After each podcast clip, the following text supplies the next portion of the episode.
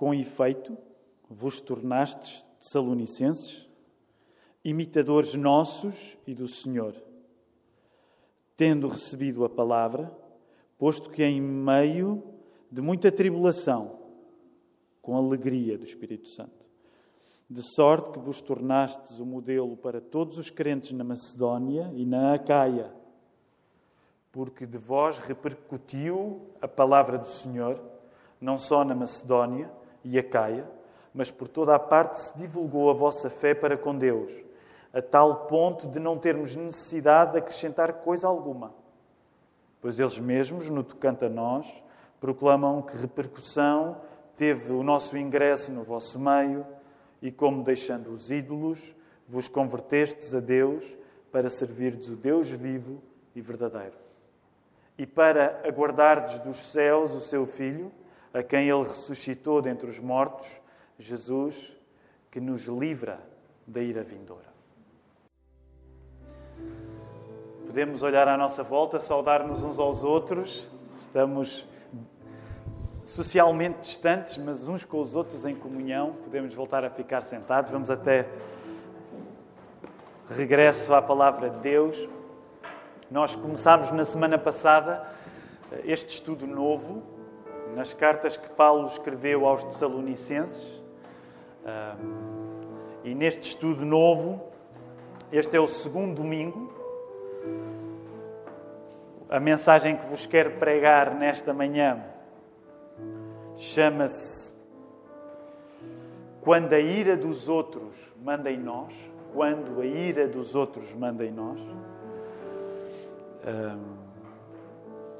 E hoje gostava de vos falar numa palavra que provavelmente nem sempre é assim tão usada por nós, que é a palavra ira. Uh, provavelmente usamos mais a palavra irritação.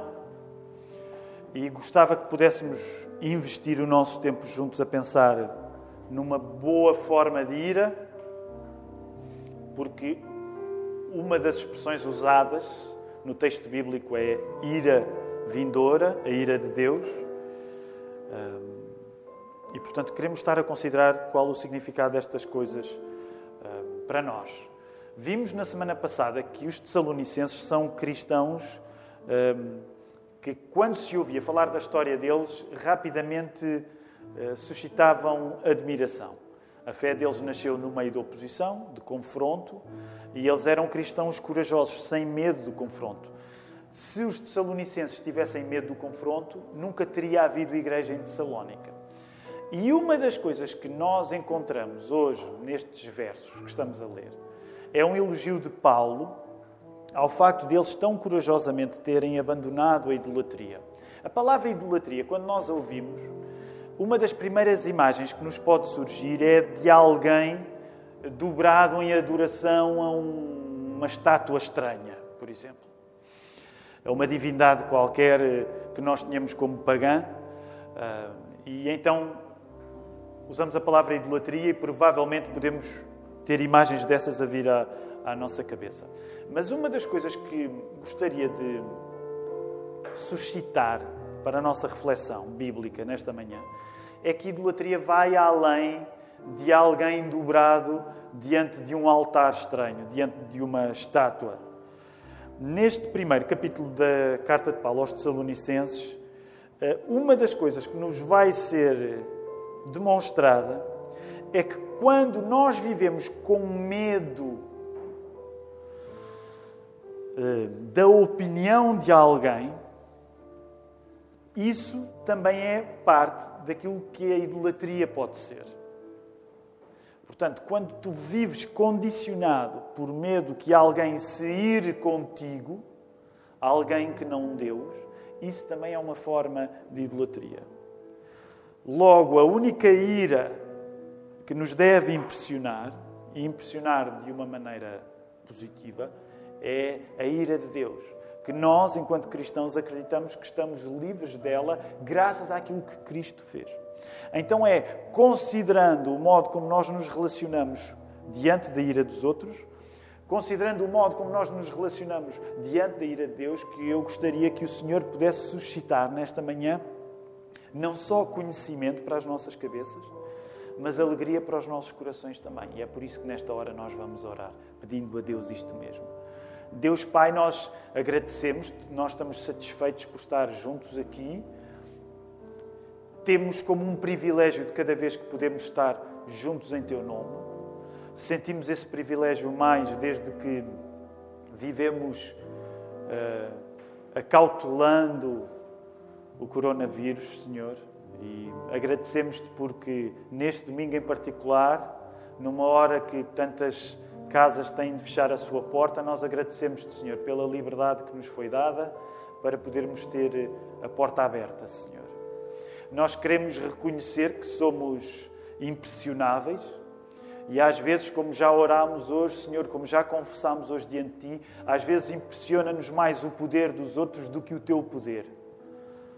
Ó oh, Senhor, perdoa isso em nós. Nós queremos pedir-te que o teu poder seja impresso uh, no nosso conhecimento e no nosso coração esta manhã, de um modo que nós uh, fiquemos pessoas mais corajosas e mais prontas para trazer esperança aos outros. E é isso que nós queremos pedir nesta hora que tu possas fazer, em nome do Senhor Jesus. Amém. Então vamos voltar até ao texto bíblico. Hoje nós temos uh, do verso 6 até ao verso 10, e eu gostaria de, ainda antes de falar acerca destes versos em particular, uh, termos uma oportunidade para fazer uma, uma leitura rapidamente panorâmica ah, na quinta-feira, e não esqueçam, todos aqueles que puderem, à quinta-feira nós voltamos a estar juntos. À quinta-feira não é pregado um novo sermão, mas voltamos ao sermão do domingo anterior para digeri-lo enquanto comunidade. Então trazemos as nossas questões, quando temos dúvidas, escrevam-nas para geral.igrejadalapa.pt. Uh, ah, trazemos as nossas impressões, uh, partilhamos o texto de um modo diferente saltamos mais na escritura de um lado para o outro para compreender as ligações que existem. É um tempo especial em que nós continuamos de volta da palavra, de certo modo, mais informalmente, mas também eh, procurando uma certa profundidade que ao domingo não temos tempo para, para fazer. Então, ainda no, na quinta-feira passada perguntava, ninguém se deve sentir especialmente culpado, mas tendo em conta que foi uma coisa que eu sugeri que acontecesse, não precisam de se manifestar mas eu tinha sugerido no domingo passado que pudessem ler as duas cartas, uh, que não levaria sequer 20 minutos. Eu espero que tenham conseguido fazer. Se foram pecadores especialmente miseráveis na semana passada, podem fazê-lo ainda nesta semana, mas leiam as duas cartas. O que vamos fazer agora é rapidamente ter uma ideia geral. Vamos subir ao monte, não é? E portanto vamos olhar à distância para termos uma uma perspectiva global da primeira carta de Paulo aos Tessalonicenses. E, e por causa disso, vamos também poder ter aqui uh, projetado uh, esta, esta ideia panorâmica da carta aos Tessalonicenses. O apóstolo Paulo escreve, e basicamente a, primeira carta que ele escreve aos Tessalonicenses, uma, igreja lá na, Grécia Antiga, existem duas teses fundamentais, portanto, duas ideias principais e estas duas ideias principais estão entrecortadas por três orações. Então, há uma pequena oração no início, há uma ideia central, já vamos ver isso com mais detalhe, há uma segunda oração a meio da, da carta, há a segunda ideia central e há uma oração final. Então, portanto, duas teses fundamentais entrecortadas por uma primeira oração, uma segunda oração e uma terceira oração. Para termos uma ideia genérica, vamos perceber como é que isto funciona aqui.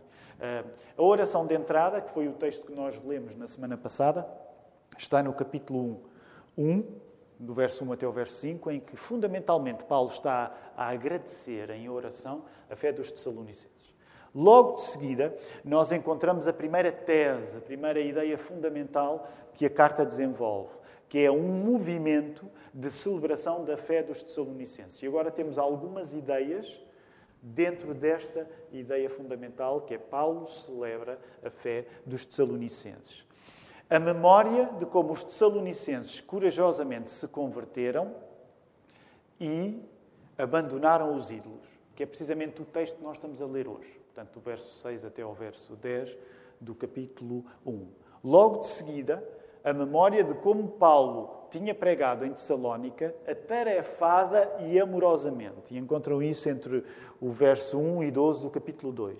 Depois, como o sofrimento dos Tessalonicenses deveria participar do sofrimento de Cristo. Encontramos isso no verso 13 até ao verso 16 do capítulo 2.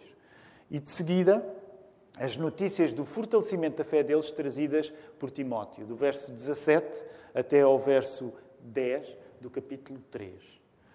Depois, o que é que vamos encontrar? Esta segunda oração, agora, Paulo ora pela firmeza dos Tessalonicenses. Essa segunda oração vocês encontram no capítulo 3, no verso 11 até ao verso 13. Depois desta segunda oração, que está lá a meio, vamos para a segunda ideia fundamental da carta que Paulo escreveu, que é um movimento de chamada à firmeza. Por isso mesmo também, o tema de, dos nossos estudos é Fica Firme. É o tema do estudo destas cartas que Paulo escreveu aos Tessalonicenses. Nesta, nesta chamada à firmeza, nós encontramos uma fé consistente com o que Jesus ensinou através da santidade no nosso corpo, entre o verso 1 e o verso 8 do capítulo 4. De seguida, servir amorosamente os outros, entre o verso 9 e o verso 12 do capítulo 4. Depois, a resposta que Paulo dá a perguntas acerca do futuro. Na semana passada mencionei isto, a igreja de Salónica tinha perguntas acerca do futuro, acerca do que é que estava a acontecer com os crentes que morriam entretanto, antes de Jesus voltar, e isso encontram entre o verso 13 e o verso 18. E depois ainda, como a fé motiva a esperança, como nenhum outro império consegue. Lembrem-se que estamos a falar de uma época cuja segurança era a paz romana, a pax romana. E intencionalmente o apóstolo Paulo quer uh, criar um contraste que ele apresenta não somente nesta carta, noutras que escreveu no Novo Testamento, entre, entre a paz que o imperador César conseguia e a paz que Jesus Cristo conseguia. Isso vocês encontram entre o verso 1 e o 11 do capítulo 5. E finalmente, a chegar ao fim da carta, Preceitos vários, recomendações várias, entre o verso 13 e 22. Como de oração derradeira, uma oração final de agradecimento e bênção, no verso 23 até o verso 28. Assim, panoramicamente, é esta a estrutura da primeira carta que Paulo escreve aos Tessalonicenses. Ainda sobre os primeiros cinco versos, voltem a olhar para o capítulo 1. Nós vamos falar, não nesses primeiros cinco versos, já fizemos a leitura desse, desse texto na semana passada, mas eu gostaria de notar, na quinta-feira falámos mais eh, detalhadamente sobre isto, mas sobre esse trio tão bonito que nós encontramos aí ainda na oração de agradecimento eh, que Paulo faz a Deus a partir do exemplo dos Tessalonicenses, que é a referência ao trio de fé, esperança e amor. Fé, esperança e amor. Encontram no verso 3. Que é, como alguns recordarão, um tema que vai ser recuperado na primeira carta que Paulo escreveu aos Coríntios.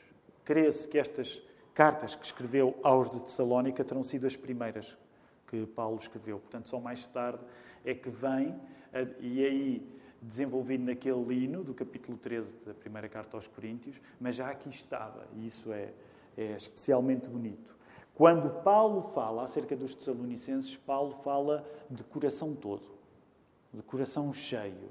Por isso mesmo, Paulo menciona os Tessalonicenses no verso 2, relembra-os no verso 3, conhece-os no verso 4. Também por isso é saborosa a memória de como Paulo lhes pregou o Evangelho quando esteve com eles em Tessalónica. E nós encontramos essa memória aí no verso 5, quando está dito: Porque o nosso Evangelho não chegou até vós tão somente em palavra, mas sobretudo em poder no Espírito Santo.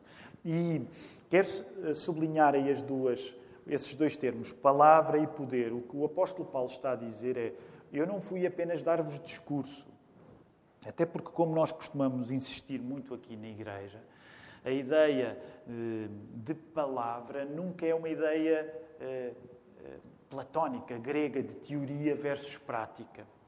E aqui a palavra está associada à ideia de poder, porque quando se usava o termo poder neste contexto, a ideia é que ele significaria milagres a acontecer. Portanto, a ideia era: eu prego-vos palavra, prego-vos um Evangelho e esse Evangelho manifesta-se em milagres. Também é esse padrão que nós encontrávamos no Senhor Jesus. Ele ensinava e fazia milagres. E é isto que o apóstolo Paulo está aqui a lembrar. Eu estive aí, não, eu não estive apenas a dar-vos um curso de formação. Vocês viram o poder que o Evangelho que eu preguei tinha na vossa vida. Quando Paulo foi até aos Tessalonicenses, Paulo deu tudo. O que é que os Tessalonicenses deram? Tudo deram. E tudo isto, o facto de Paulo dar tudo, o facto dos Tessalonicenses dar tudo, sublinha o facto de haver sofrimento vindo do conflito, sofrimento esse que não é vivido como a palavra final, mas vejam bem, este quadro de se dar tudo, desde Paulo aos Tessalonicenses, é coroado pela essa incrível experiência de o sofrimento ser vivido com alegria. É isso que nós encontramos aí no verso 6. Com efeito, vós, os Tessalonicenses, vos tornastes imitadores nossos e do Senhor, tendo recebido a palavra, posto que em meio de muita tribulação, com alegria.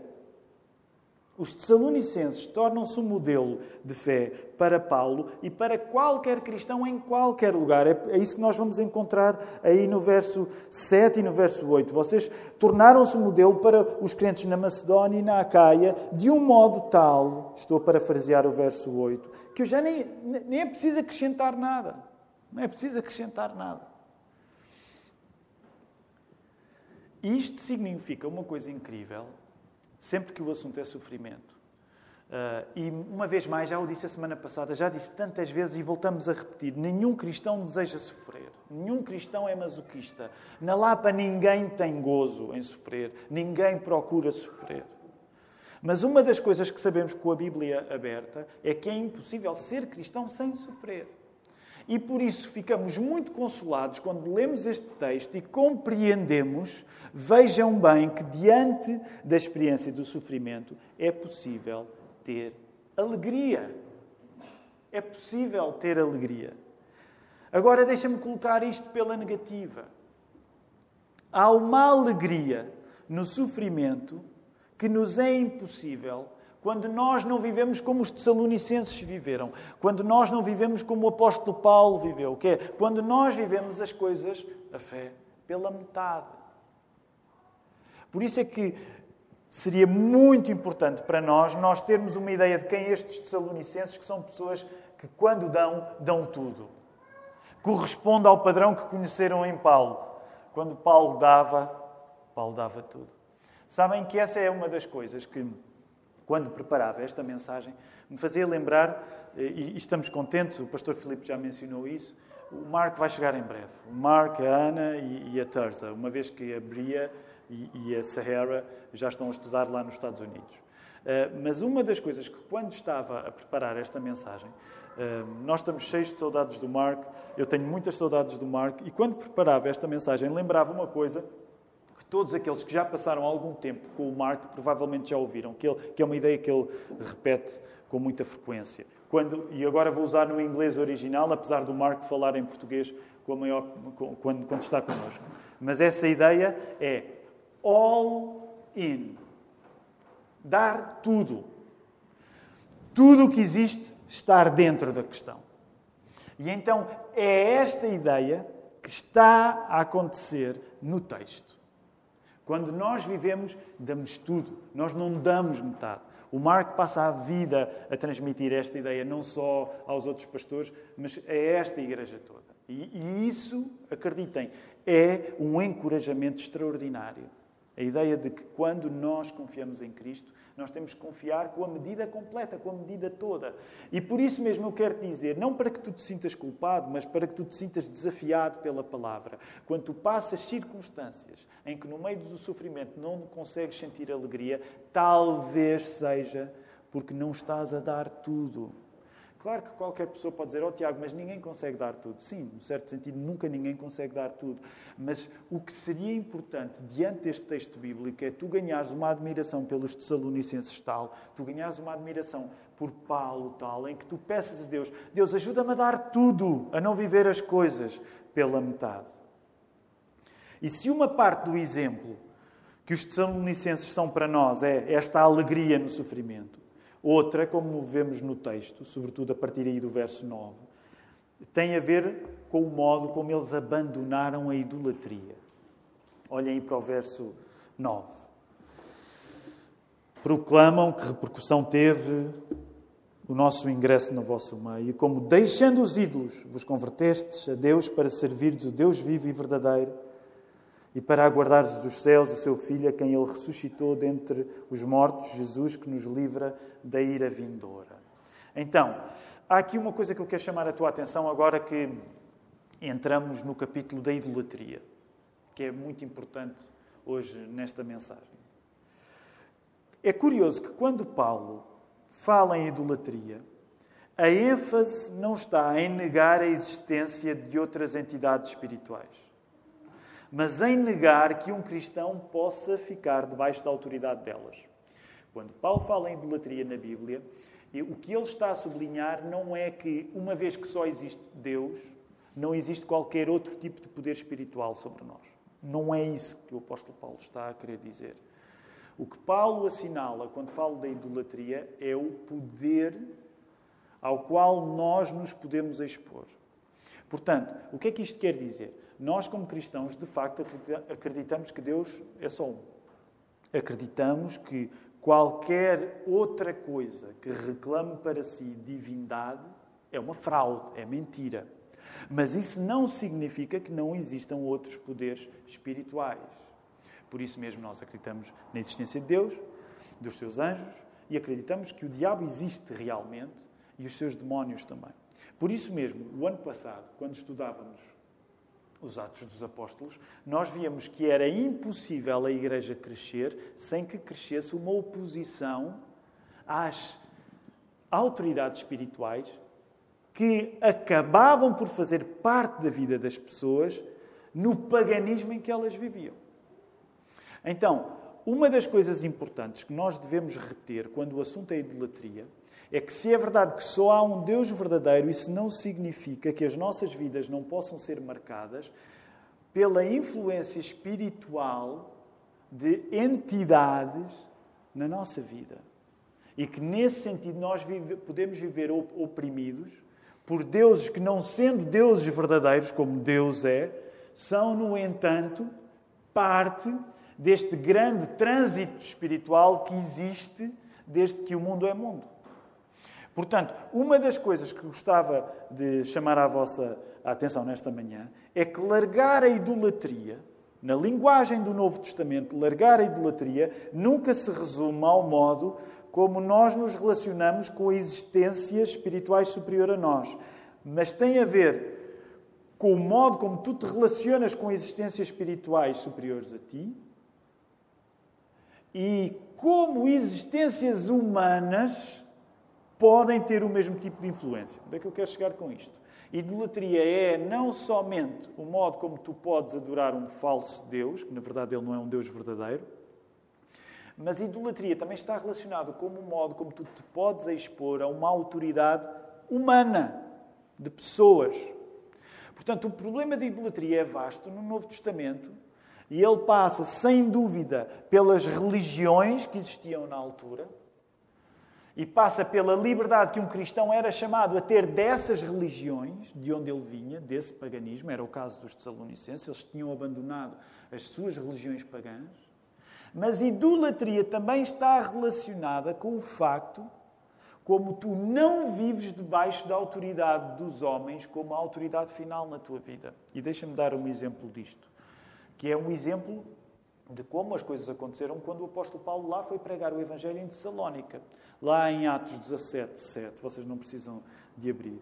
Quando o Evangelho é pregado em Tessalónica, a reação é grande, existe uma grande hostilidade contra a pregação de Paulo, e uma das coisas que acontece é que um crente lá, Jason, é acusado de ir contra o poder de César. Compreendem? Logo, a lógica é esta. Quando Jesus Cristo era pregado, a oposição que se criava, a má vontade que existia contra os cristãos, acusava-os de estarem a ir contra o poder dos homens, contra o poder de César. Sabem que essa é a razão? pela qual, nos primeiros tempos da era cristã, os cristãos eram muitas vezes acusados, não sei se têm ideia disto, mas os cristãos eram muitas vezes acusados de serem ateus. Okay? Os cristãos eram acusados de serem ateus por não honrarem que César tivesse uma importância final na vida deles. Logo, quando nós falamos de idolatria, uma das coisas que está em causa é quando tu acreditas em Cristo, isso implica que tu denuncias qualquer outra autoridade na tua vida como não mais uma autoridade final. Acreditar em Cristo implica sempre denunciar que qualquer outra autoridade, seja espiritual, seja humana, não pode exercer sobre nós poder final. Logo, nós vivermos deixando os ídolos, sem que eles exerçam poder sobre nós, sem medo da devida ira vindoura de Deus, eu já vou voltar ao assunto da ira vindoura de Deus. A ira vindoura de Deus, e só, só para dar já um aperitivo, é a ideia que Deus vai julgar todas as pessoas. Deus vai julgar todas as pessoas. Essa é a ira vindoura de Deus. Nós vivemos deixando os ídolos sem medo da ira de Deus significa uma visão clara acerca do futuro, que, como vimos na semana passada, é fundamental para a firmeza da nossa fé.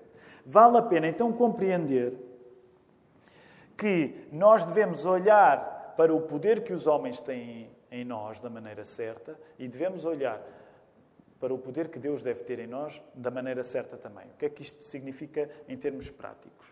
Quando vos digo que se tu respeitas, vamos dizer assim, se o respeito que tu tens ao poder dos homens na tua vida for final, tu praticas uma forma de idolatria. Se o poder que qualquer homem, qualquer mulher, qualquer instituição, qualquer governo, se o poder que qualquer governo pode ter na tua vida for um poder final, isso é um modo de idolatria. Agora reparem o que é que eu não estou a dizer. Eu não estou a dizer até porque não poderia. Eu não estou a dizer que um cristão, por ter Deus como a sua autoridade final, não se expõe a nenhuma autoridade humana.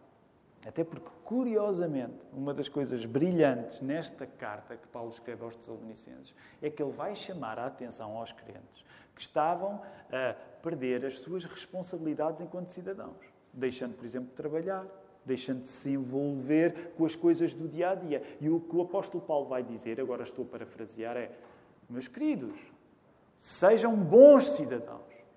Portanto, quando eu te estou a dizer que a maneira como tu respeitas os homens, se se tornar final da tua vida é uma maneira de idolatria, eu não estou a dizer que tu és chamado a desrespeitar o poder dos homens. Nós acreditamos que o facto de termos um governo, por exemplo, em Portugal 2021, independentemente do facto de teres votado neste governo em particular ou não, mas nós acreditamos que o facto de termos um governo é uma bênção de Deus, porque o próprio apóstolo Paulo explica que as autoridades existem para que a nossa vida seja menos má.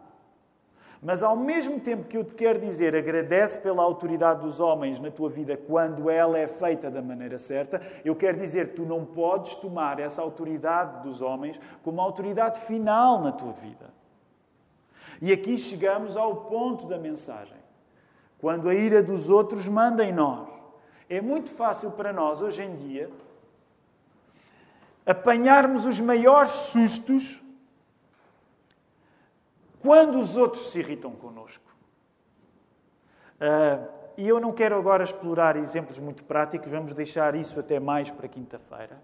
Mas numa época em que nós vivemos tão ligados, por exemplo, através da internet, o mais fácil hoje, e eu estou a caricaturar, o mais fácil hoje é tu ligas-te à internet, tu vês quem é a pessoa que está mais irritada, ou melhor, qual é a irritação mais global e tentas prestar vassalagem a essa irritação.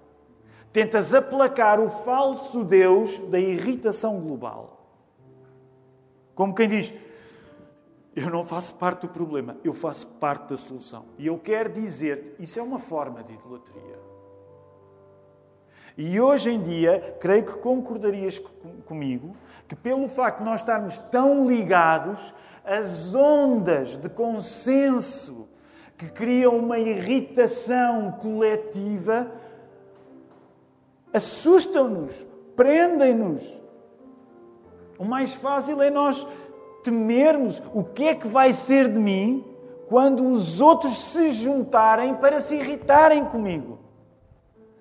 E caímos numa grande e trágica ironia, que é temos muito medo da irritação dos outros e esquecemos que a única ira que devia, deveria suscitar o nosso receio é a ira vindoura de Deus. E é aqui na ira vindoura de Deus que eu quero terminar. Porque o que o apóstolo Paulo estava a dizer no verso 10 é que esta ira vindoura, que é a nossa convicção de que Deus, Jesus Cristo, como diz o credo dos apóstolos, virá para julgar os bons e os maus. Esta ira vindoura, nós hoje temos dificuldade em juntar a palavra ira a Deus. Parece que prescreveu, prescreveu esta ideia. Parece que ah, já não fica bem dizermos isto. Ah, mas a ideia é esta: Deus não se ira como tu te iras. Porque a nossa ira rapidamente redunda em irritação pecaminosa. A Bíblia também, é verdade que ela nos diz que é possível nós irarmos de uma maneira santa. É? Nós conhecemos aquela ordem, irai e não pequeis. No entanto, reconhecemos também que a maior parte das vezes que nós nos iramos, sai mau resultado, dá mau resultado. Ora, com Deus não é assim, porque Deus é bom. Deus não pode pecar. A ira dele que, de que a Bíblia fala é a ideia de que todos nós teremos de prestar contas. E a liberdade que nós devemos sentir é o que diz o verso 9. Por causa do seu Filho, a quem ele ressuscitou dentre os mortos, Jesus, nós estamos livres da ira de Deus. E é nesta ideia que eu gostaria de terminar. Sabermos que o final que nos espera não é a ira divina, mas Cristo é o que dá firmeza à nossa fé. Eu gostaria que ao longo desta semana tu pudesses considerar como deves cultivar esta confiança em Deus na ira divina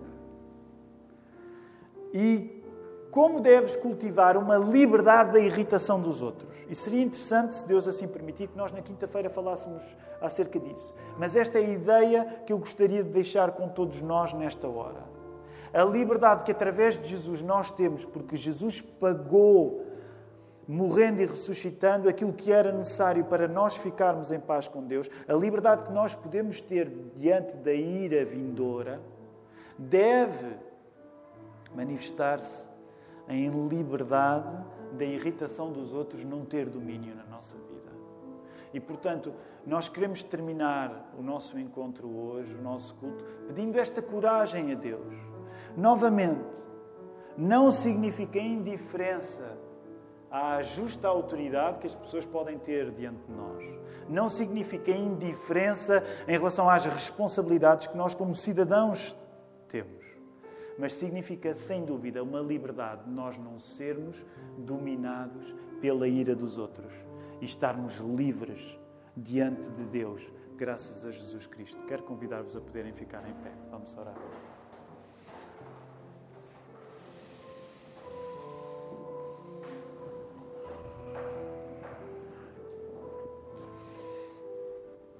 Senhor, nós cometemos muitos erros a partir da nossa ira. Tu conheces o meu coração, conheces o coração de cada um de nós. A nossa ira cega-nos. Nós, quando nos iramos, acabamos tão desfigurados que nem nos reconhecemos, Senhor. Se às vezes fôssemos fotografados nos momentos que nos iramos ou fôssemos filmados nos momentos que nos iramos, ó oh, Senhor, nós sentiríamos um calafrio de nojo conosco próprios. E, no entanto, ó Senhor, depois diante de Ti, da Tua santidade, tratamos como se fosse uma irrelevância. Não sentimos o justo temor de Tu seres perfeito e de exigires perfeição a nós, Senhor. Senhor, nós queremos pedir que Tu nos dês a coragem de nós não vivermos escravos da nossa própria ira, de nós não vivermos escravos da ira dos outros, e nessa liberdade que sentimos, de não vivermos escravos da nossa ira e da ira dos outros, que nós sejamos estes agentes de liberdade em Ti, de confiança que Tu és connosco em qualquer circunstância, mesmo naquelas que envolvem sofrimento. E que isto, uma vez mais, Senhor, te pedimos, domingo após domingo, possa resultar em esperança para nós e para as pessoas à nossa volta.